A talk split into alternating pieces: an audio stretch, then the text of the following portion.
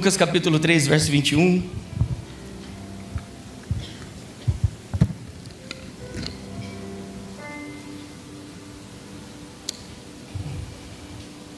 Eu quero ler na versão King James. Na King James diz assim: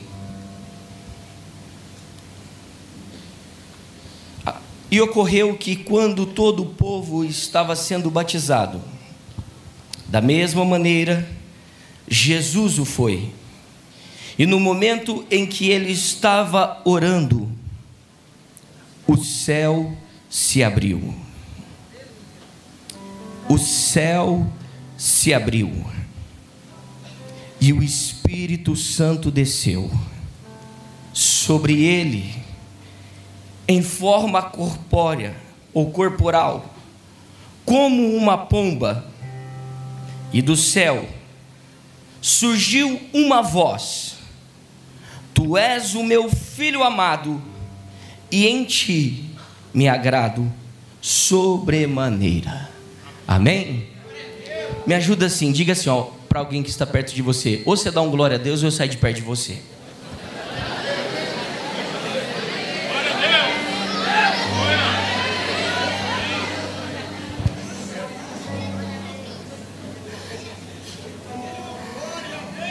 Eu quero profetizar que o céu está aberto sobre a sua casa.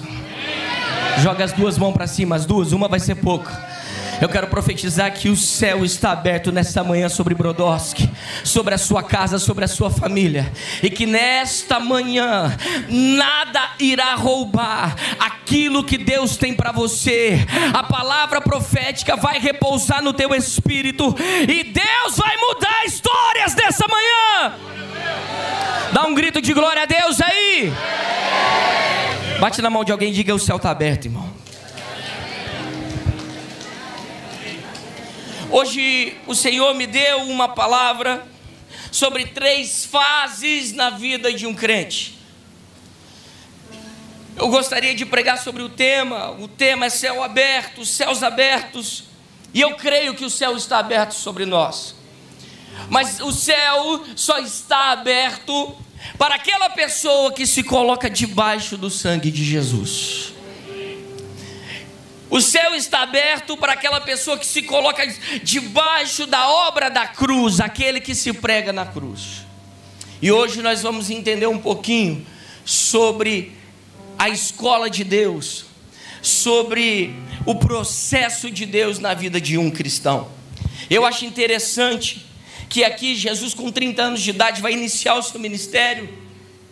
E Jesus iniciando o seu ministério, pastor Anderson, está escrito em Isaías capítulo 61. Ele foi profetizado mais de 700 anos antes de Jesus estar na terra.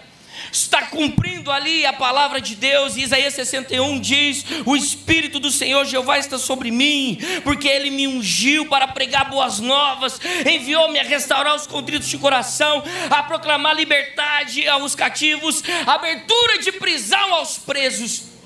Jesus está iniciando o seu ministério está começando a sua caminhada. Qual é a lógica? Pastor Scan, Jesus foi ungido para pregar, para fazer milagres. Então, se ele foi batizado, veio o Espírito, desceu sobre ele, o que, que tinha que acontecer? Tinha que fazer uma fila e ele sair curando todo mundo. Essa é minha a sua lógica. Ele deveria sair e começar a pregar, ele, ele deveria sair e começar a exercer o ministério, mas com Deus não é assim que, que acontece? Quando ele acaba de sair das águas, vai no capítulo 4, Lucas 4, verso 1.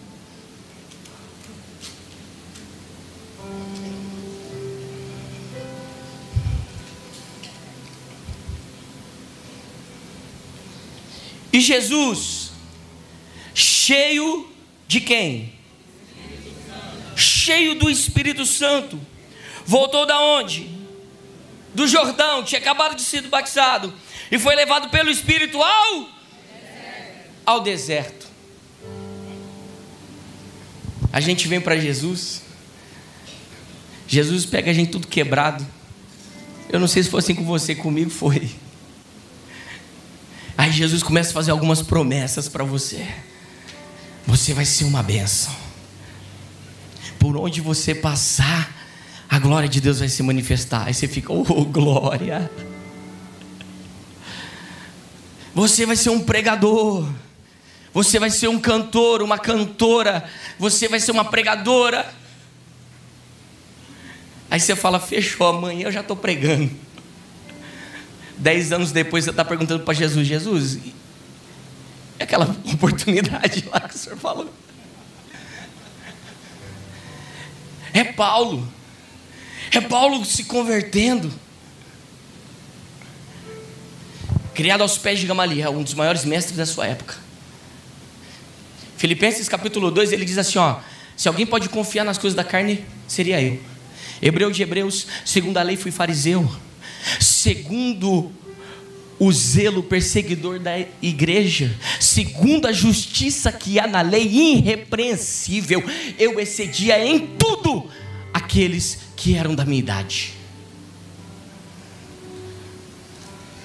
Mas eu considerei tudo isso como esterco pela excelência da revelação de Cristo Jesus, meu Senhor.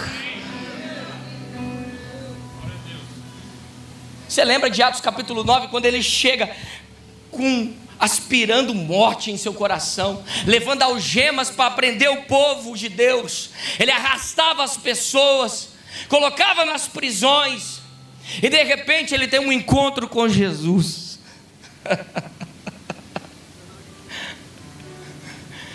Paulo passou a vida estudando sobre Deus.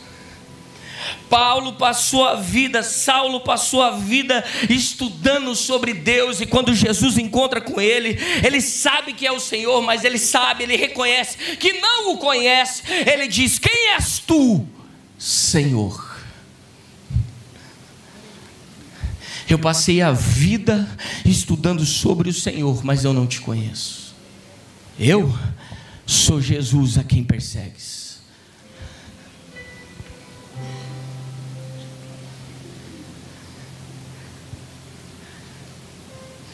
Em outras condições, Paulo jamais receberia uma oração de um camponês.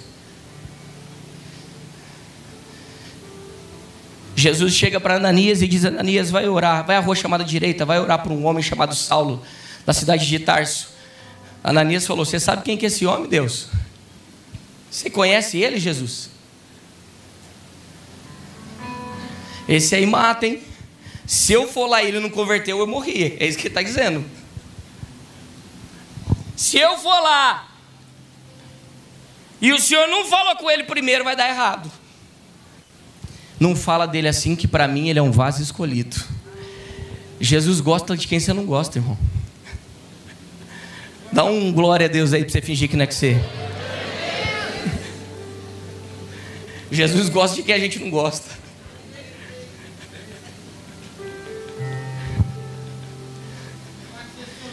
Quando ele chega naquele lugar e ora por ele, as escamas dos olhos de Saulo caem, ele começa a enxergar. Não, não, não, não, não. Ele era cego a vida inteira. E a partir daquele momento ele começou a enxergar de verdade.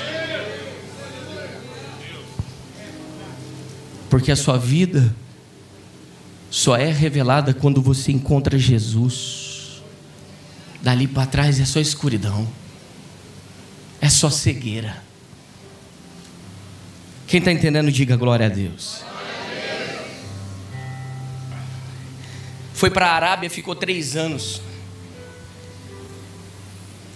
Alguns teólogos dizem que Saulo é o Moisés do Novo Testamento, porque ele recebe de Cristo ele chega a dizer o meu evangelho, o evangelho da graça, o evangelho a qual nós pregamos hoje, só pregamos hoje porque Paulo foi salvo por Cristo e Cristo deu essa revelação a ele. Não sei se você sabe, mas os judeus queriam ficar em Jerusalém, os, os apóstolos queriam ficar em Jerusalém. Tanto que Deus tem que colocar uma perseguição para que a igreja fosse. E aí ele, ele pega esse ministério de pregar aos gentios. Depois de três anos, ele sobe a Jerusalém. E ele vai expor esse evangelho a Pedro, Tiago e João. E aos Gálatas, se não me falha a memória, ele diz assim: se essas pessoas fossem alguma coisa, foram alguma coisa em outro tempo, eu não sei, mas não me acrescentaram nada. E quando ele vai sair para pregar, a palavra de Deus nos fala que ele precisou ficar 14 anos. 14 anos. Eu imagino Saulo chegando e vendo Pedro pregando. Ele falou: Não, Pedro é bom, é top. Não, mas eu dou uma aula de escatologia que esse cara não imagina.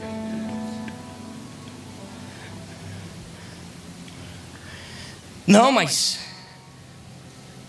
ele vendo os apóstolos pregando, não, mas eu tenho muito mais gabarito, muito mais conhecimento. Ei, não busque posição antes de ter autoridade. A Bíblia diz que toda autoridade foi instituída por Deus, não toda posição. Por que, que eu estou falando isso? Porque uma das tentações de Jesus aqui foi ser levado ao pináculo do templo. Mas quem levou Jesus ao pináculo do templo? Hã? Quem? Olha aí, Lucas capítulo 4. Vamos ver.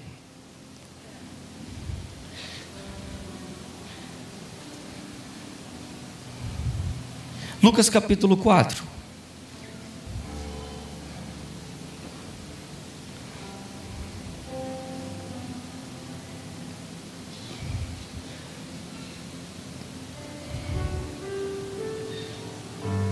Daqui um pouquinho a gente volta na pedra. Versículo 5: E o diabo, levando-o a um alto, mostrou uma fração de tempo e os reinos do mundo. E disse-lhe o diabo: Dar-te-ei de ti todo o poder e a sua glória, porque a mim foi entregue e eu dou a quem eu quero, portanto, se tu me adorares, tu ser, tudo será teu. Jesus respondendo: Vai para trás de mim, Satanás, porque está escrito: Adorarás o Senhor teu Deus e só Ele servirás. E levou também a Jerusalém e, so, e pôs sobre o pináculo do templo. Diga comigo assim: o diabo. Com fé, diga o diabo. Levou Jesus ao lugar mais alto do templo Diga, mas o Espírito Santo levou Jesus ao deserto. Irmão, não se importe com o lugar que você esteja. Se importe se você está no centro da vontade de Deus. É melhor estar no deserto sendo levado pelo Espírito Santo do que estar nos lugares mais altos sendo levado pelo diabo. Não se preocupe com posição. Se preocupe com autoridade. Se você ficar de joelho diante do Senhor, Deus te colocará de pé diante dos homens.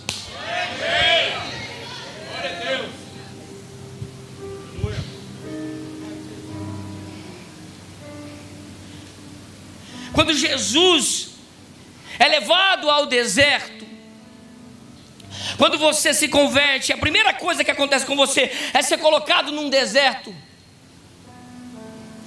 Existe um propósito de Deus. O diabo diz: Ei, transforma essa pedra em pão. Primeira coisa que eu tenho para te falar: se o diabo tivesse pão para te oferecer, para te dar, ele não te ofereceria pedra.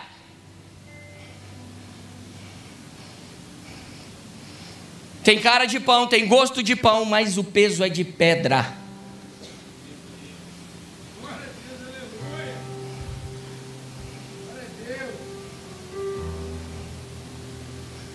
É interessante que Jesus diz assim, ó: "Qual pai que o seu filho lhe oferecendo pão lhe dará pedra?" O pai, o diabo não é pai de nada a não ser da mentira. Me ajuda aí, pega na, na mão de alguém, me ajuda a pregar, por favor. Aperta até ele dar um glória para Jesus aí, irmão. Vê se ele está vivo. Chacoalha ele um pouquinho, só para ele acordar. Diga para ele assim: fica onde Deus te chamou. Fica onde Deus te estabeleceu. Busque autoridade e Deus te dará posição.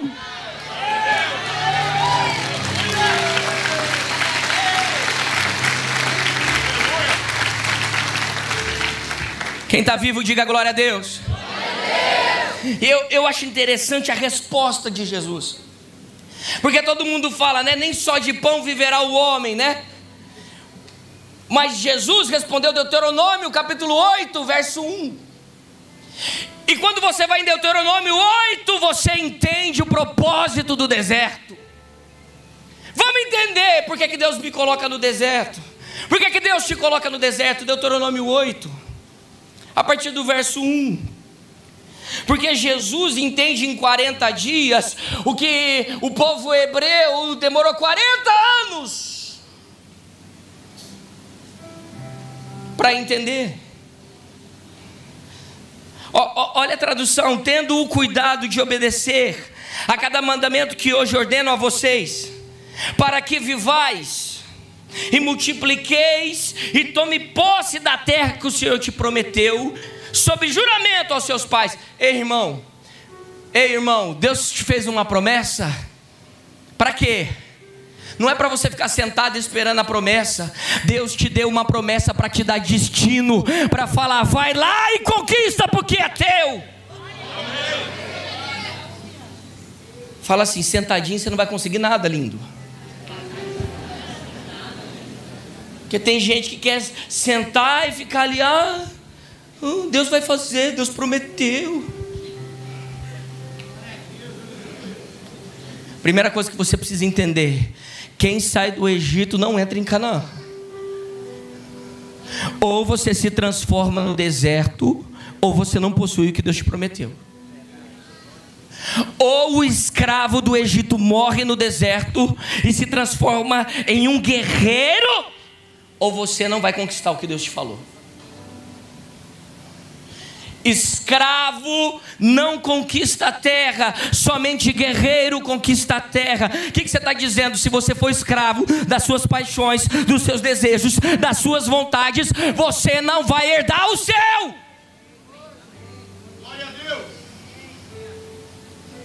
Fala para alguém, fala ai pelo menos.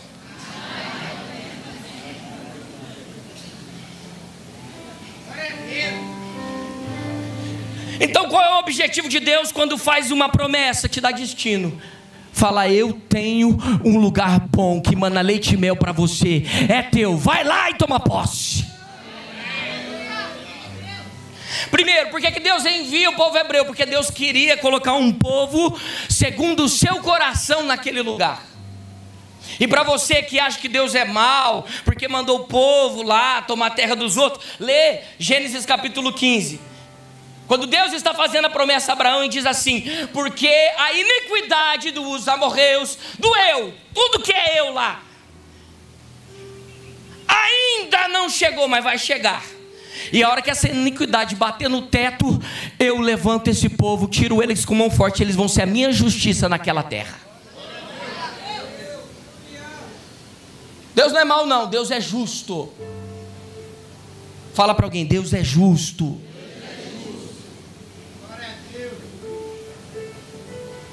Agora, para você ser a justiça de Deus naquele lugar, você tem que ser diferente, né? Eu gosto é quando fica esse silêncio, assim, falando, ai. Vamos avançar, vamos avançar.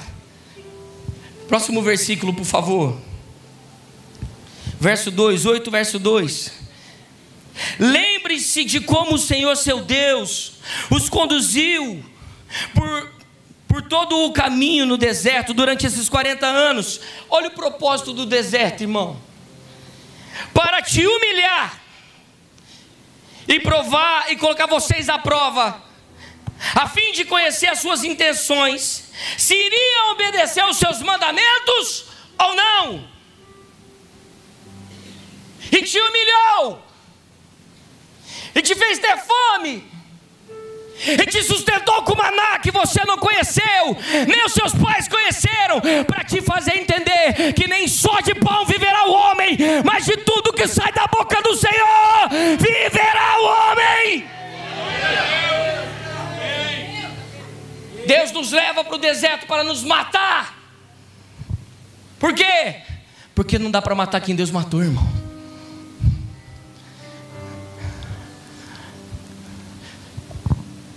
Quando o mundo quiser te humilhar, você vai falar: querido, eu fui forjado por Jeová. Você está de brincadeira. Isso aí não é nada.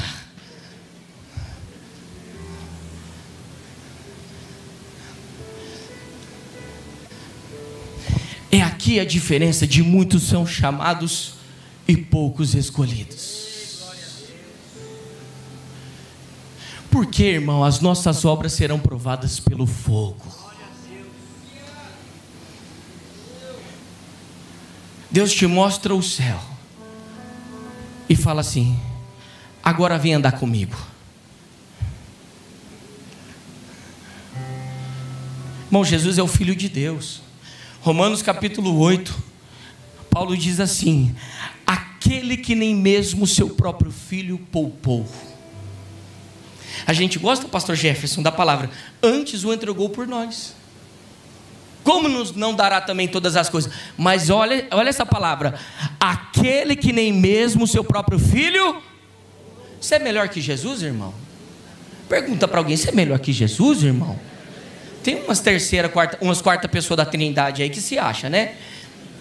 Tem uns que se acha o top das galáxias. Mas se achar acima de Jesus, aí eu acho que só Satanás, eu acho. Se Deus não poupou Jesus, vai te poupar coisa linda. Bebendo foi fim do papai. Você acha que Deus vai te poupar?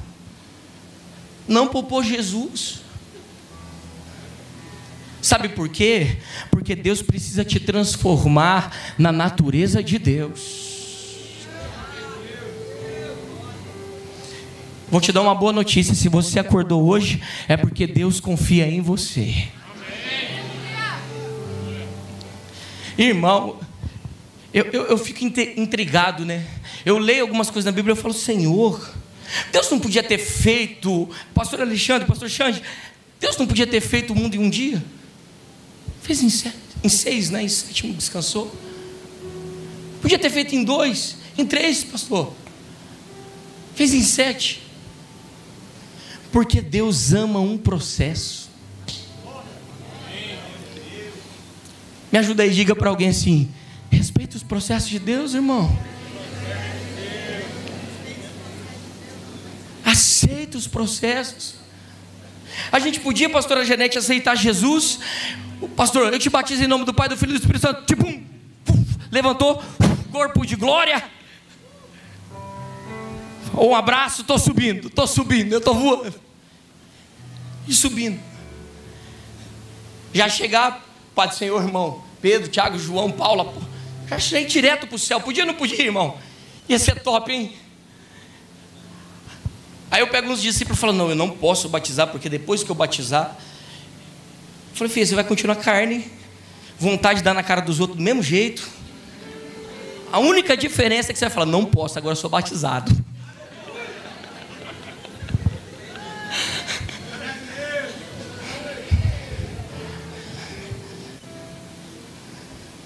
Você não pode.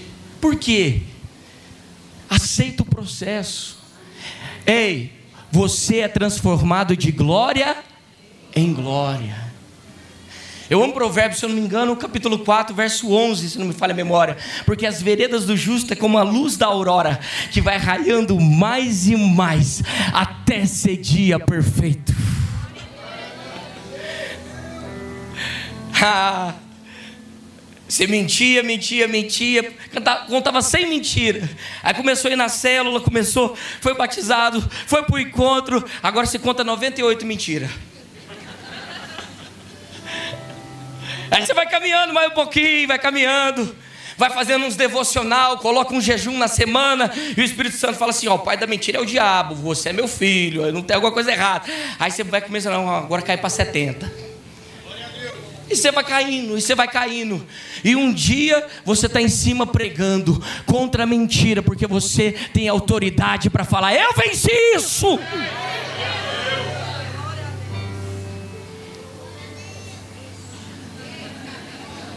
Aleluia. O deserto é para me humilhar, para mostrar ao Daniel o que está aqui dentro.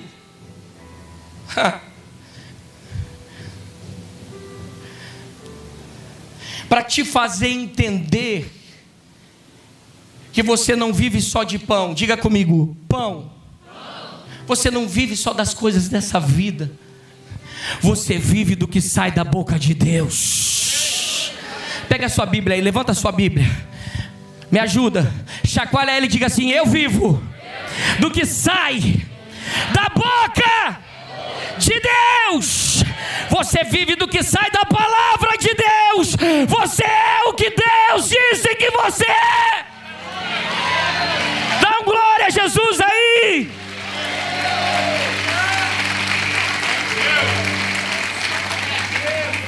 Por isso que Paulo diz: a fé vem pelo ouvir e ouvir pela palavra.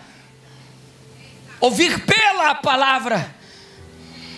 É quando você tem um diagnóstico de doença, leucemia, e você chega em casa desesperado, dizendo: Eu vou morrer. Aí você cai em Isaías 53. Não havia beleza alguma para que o desejassem. Ele foi ferido, homens de dores, experimentado no trabalho. Olhando nós para ele, não havia beleza nenhuma para que o desejássemos. Todavia, ele foi moído pelas nossas transgressões abatido por nossas iniquidades, o castigo que nos traz a paz estava sobre ele, e pelas suas pisaduras nós fomos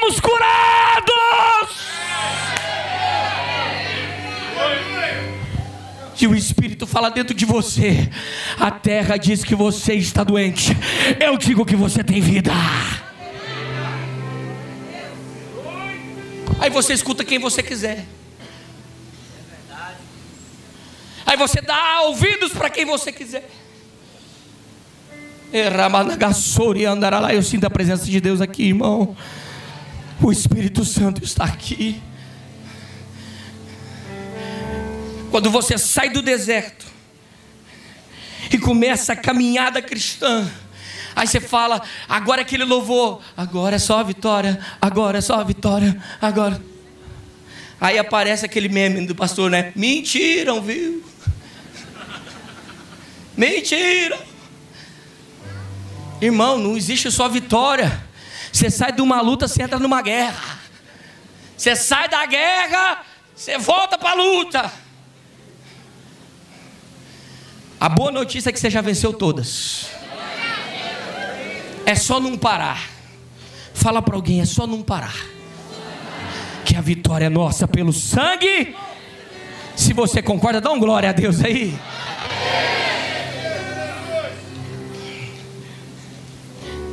O deserto tem um propósito. Me treinar para o propósito de Deus. Diga comigo assim: o deserto tem um propósito. Me treinar para o propósito de Deus. Amém? Quem está entendendo isso? Então, qual que é o propósito de Deus? Te matar. A gente canta, pastor Dário que ele cresça, que eu diminua. Quem falou isso foi João Batista. Jesus falou: Aquele que quiser vir após mim, negue-se a si mesmo, tome a cada dia a sua cruz e siga-me. Tem problema com a mensagem de João Batista, não, é boa. Vai diminuindo, mas o propósito de Deus é te matar.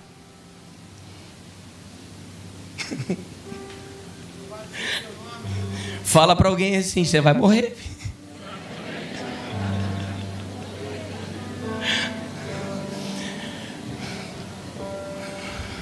Tiago, o problema do homem, olha, presta atenção nisso. O problema da humanidade começou quando o homem descobriu vida na morte.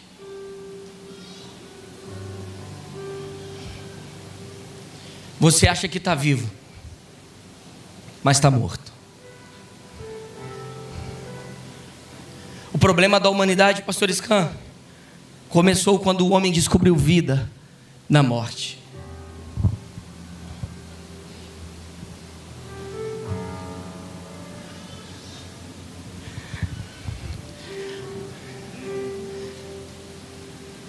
Quem já teve um encravado aqui? Deixa eu ver. Diga comigo: sangue de Jesus tem poder. Ela começa com desconforto. E você. Vá, deixa ali, tá? Só doendo, pastor Alexandre. Aí você passa uma semana, duas semanas, um mês, e o bicho vai crescendo, grangueirando.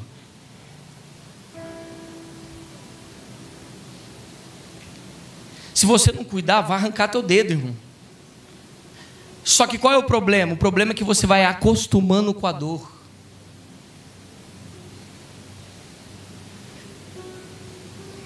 Eu estou falando para pessoas aqui que estão acostumadas com uma vida de dor.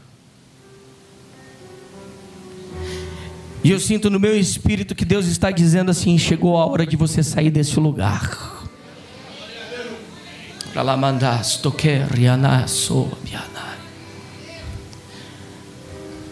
Está na hora de você descobrir vida de verdade. Estou falando de dinheiro. Eu não estou falando dos prazeres dessa vida, de comer, beber e dormir. Porque o reino de Deus não é comida nem bebida, mas é paz, alegria e gozo no Espírito Santo. Irmão, esse povo é viciado em droga porque não conhece o Espírito Santo. Quem provou do Santo dos Santos não consegue viver em outro lugar. Eu não sei você, irmão, se eu não entrar neste lugar todo dia, eu não nasci para viver em outro lugar, eu nasci para viver na presença dEle. Você nasceu para esse lugar. Getsemane, lugar da prensa, um jardim onde Jesus costumava orar. Quando eu e você, está na hora de parar já? Mais um pouquinho?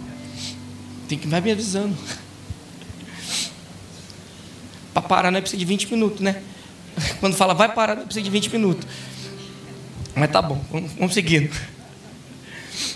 Quando Deus te tira do deserto, Ele te leva para o devocional, para o secreto. Diga comigo assim: eu preciso de um lugar secreto. E quando você vai para o secreto, há um alinhamento no teu espírito. Irmão, crente que não ora, o céu não se abre. Você lê o texto e orando ele, o céu o céu se abriu. Você só terá o céu aberto sobre a sua casa se você orar. Fala para alguém assim: você precisa orar, crente. Não, reforça isso que você precisa orar, irmão. Como estilo de vida. E oração não é falar, não. A coisa que eu menos faço na oração é falar. Eu ponho um louvor e eu fico ali na presença dele, eu fico com ele. Ei, eu fiquei essa madrugada com ele um pouquinho. E é interessante que quando você passa a noite, às vezes ele não fala muito com você. Mas no outro dia de manhã, quando você volta, o céu abre, irmão. O louvor começou, as lágrimas começou a cair. E eu falei, Espírito Santo, o Senhor é tudo que eu tenho.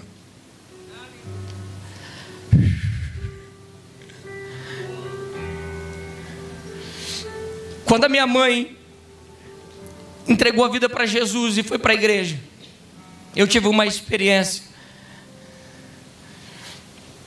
o Espírito Santo foi me visitar. Eu não sabia que era o Espírito Santo. Eu trabalhava em um banco aqui, Brodowski. Eu estava trabalhando, era um dia comum. E eu senti uma presença muito forte.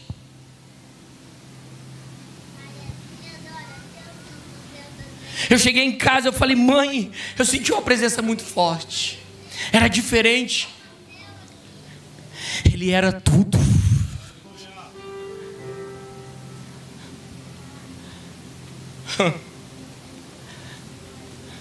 Deve ter sido um espírito aí. Minha mãe não deu bola. No sábado aconteceu tudo isso que eu falei para vocês aqui, do testemunho. Minha mãe aceitou Jesus, quebrou as imagens, lavou tudo a casa. Só que eu pensei, uma dureza no meu coração, eu pensei assim: é fogo de palha. Daqui um pouquinho ela volta e abre o centro de novo. Minha mãe foi no culto, meus irmãos foram no culto, eu fiquei em casa. Quando foi na terça-feira de novo, uma semana depois dessa experiência, eu senti a presença dele de novo. E eu falei, ele entrou naquele lugar, ele ficou uns 15 minutos, o meu corpo inteiro arrepiado. E eu perguntei: quem é você? Quem é você? Quem é você? Tudo que eu recebi foi um silêncio. Quarta-feira, a mocidade foi fazer a visita lá em casa.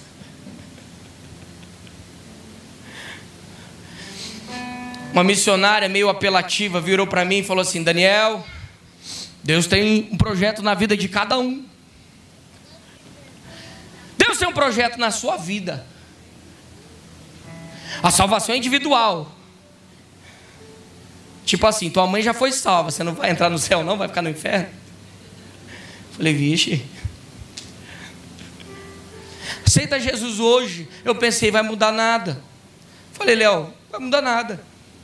Vou falar isso. Só para ela ficar feliz, né, tadinha? Diga comigo, eu aceito, eu aceito. Mais da boca para fora do que qualquer coisa. Eu aceito.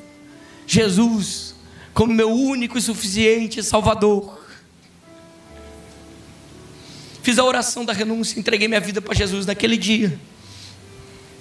Quando foi no sábado, minha mãe falou assim: Vamos no culto? Eu falei: Aí, vamos no culto. Alguma coisa aqui dentro mudou. Porque aquele que confessa alcança a salvação. Irmão, Assembleia de Deus. Começou.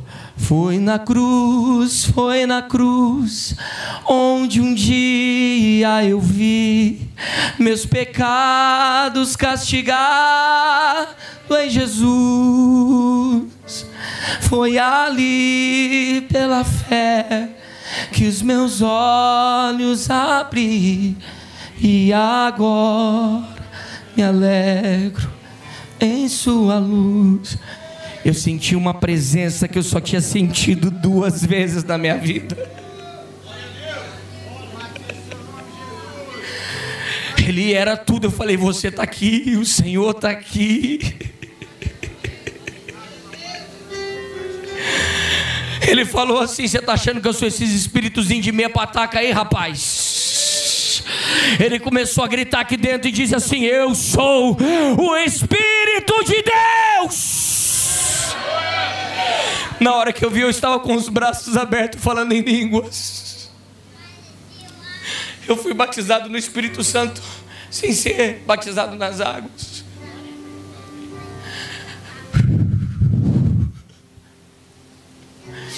Essa experiência mudou a minha vida. Eu levantava de manhã, eu orava uma hora, pastor Anderson. Eu ia para o serviço, eu voltava, eu tinha uma hora de almoço.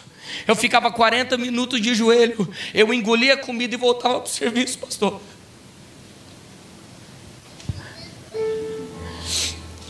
Eu chegava de tarde, eu tomava um banho, eu orava 40 minutos e ia para a igreja, pastor. Eu voltava do culto, eu orava uma hora. Eu ia dormir. Eu lembro um dia que a minha mãe falou: Daniel, você está fanático.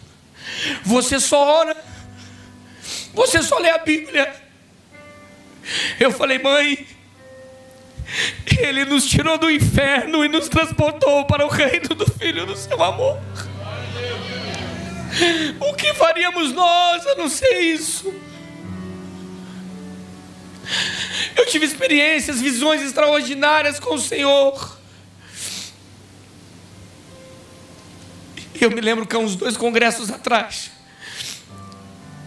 o Espírito Santo, o pastor Hernandes estava pregando, e o Espírito falando sobre avivamento, e que Deus levantaria avivalistas. Eu estava orando e falando, o Senhor sabe do desejo do meu coração, e o Espírito Santo falou comigo: Você caiu no pecado de Adão. Eu falei, como assim, Espírito Santo? Ele falou, você caiu no mesmo pecado de Adão. E eu falei, por quê? Você me trocou pelo conhecimento.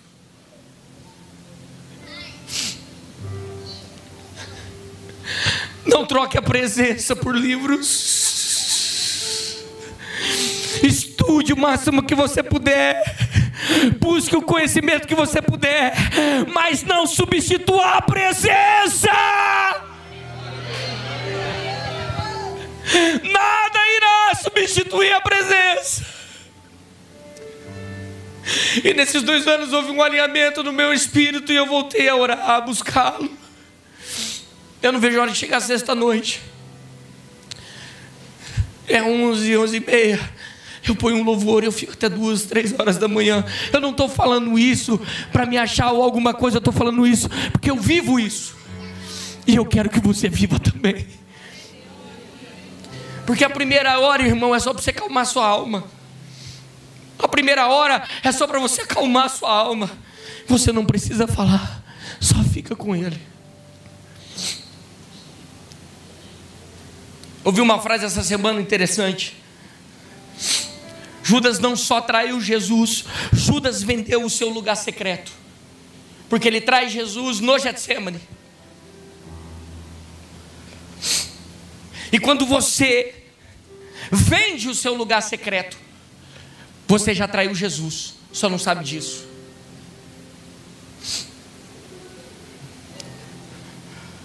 Porque o diabo, se ele não conseguir te parar, ele vai tentar te distrair.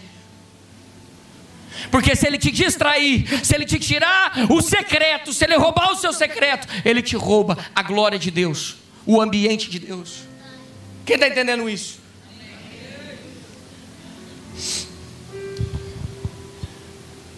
Eu passei por um processo o ano passado muito grande. Me senti traído.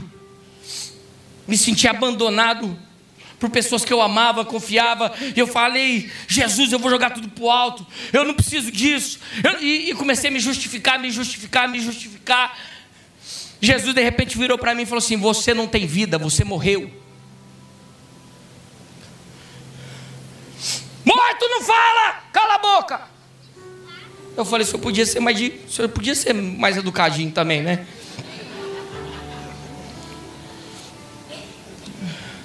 E orando, e orando, e chorando, e chorando, Jesus falou: Oa, calma, fica quieto aí.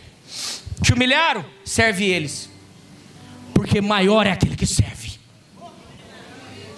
Te caluniaram? Você tem Senhor, cala a boca e fica quieto. Você vai servir eles. Aí eu comecei a orar, o Senhor falou assim: Daniel, você precisa entender que o deserto não é sobre o deserto. Você precisa que entender que Judas não é sobre Judas, é sobre você, é sobre mim. Porque Israel fica 40 anos no deserto e Jesus fica 40 dias, porque Jesus entendeu que é sobre ele, não é sobre o deserto. Não está entendendo, não, irmão? Você está olhando para a sua situação e dizendo: Senhor, minha situação, Senhor, minha situação, Senhor, minha situação, e Deus está falando: muda logo, que aí eu mudo a estação. Porque o deserto é para te transformar, morre. O seu ego é alto. E o seu eu é alto e o nosso eu fica gritando. E Deus tem que falar: morre, filho. Porque quando você morrer, a minha glória vai aparecer. Porque se Deus te usar desse jeito que você está, você acha que é você. Você acha que a sua oração quer ser o jejum? E a Bíblia diz que as nossas justiça para Deus é como um trapo de imundícia. Deus não precisa da gente por nada, mas Ele quer nos transformar para a glória do Seu nome. Não é sobre Judas, Daniel, é sobre você. Quantas vezes você se assentou comigo à mesa, Daniel, e me traiu na mesma noite? É o meu sentimento, Daniel.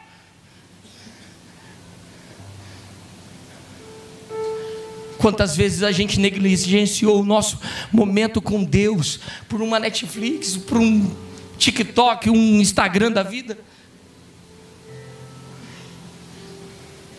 Fala assim, é a impressão meu pastor que chamou de Judas? Fala aí. Não sei. Pareceu que ele quis dizer isso. Não sei o que está acontecendo. Nós precisamos entender, irmãos, que não é sobre a situação, é sobre nós. Deus quer nos transformar. Por quê? Porque o Getsemane, ei, presta atenção nisso e eu vou encerrar. Ele vem revelar algo para mim e para você. Jesus não morreu por ele, irmão. Ei, presta atenção, em nome de Jesus, a mensagem que eu quero para você nessa manhã, que Deus me revelou para eu trazer o teu espírito é essa: não é sobre você, é sobre aqueles que vão viver através de você. Deus quer me matar, porque tem um povo que precisa de vida. Se você decidir morrer depois do Calvário, há uma ressurreição de glória. Você está entendendo isso, irmão? Jesus não morreu por ele. Jesus morreu por, pela igreja. Jesus morreu por nós. Deus quer te levantar onde você mora, onde você está. Deus quer levantar essa igreja, Deus quer levantar o Brasil. Mas por que, a gente tem tanto problema nas igrejas? Porque a igreja está cheia de pessoas vivendo na morte.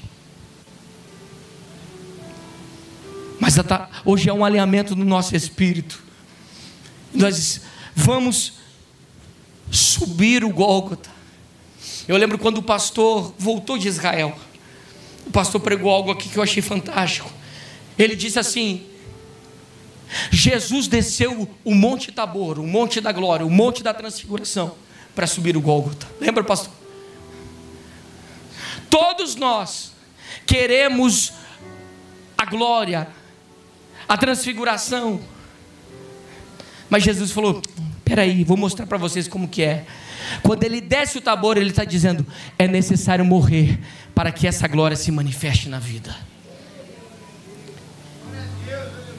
Eu vou encerrar agora e quero orar com você. Mas a mensagem que eu tenho de Deus para você é essa. Deus quer te usar nessa hora. Deus quer usar a sua vida nessa hora, na sua casa, na sua família. Fica de pé para você pensar que está acabando.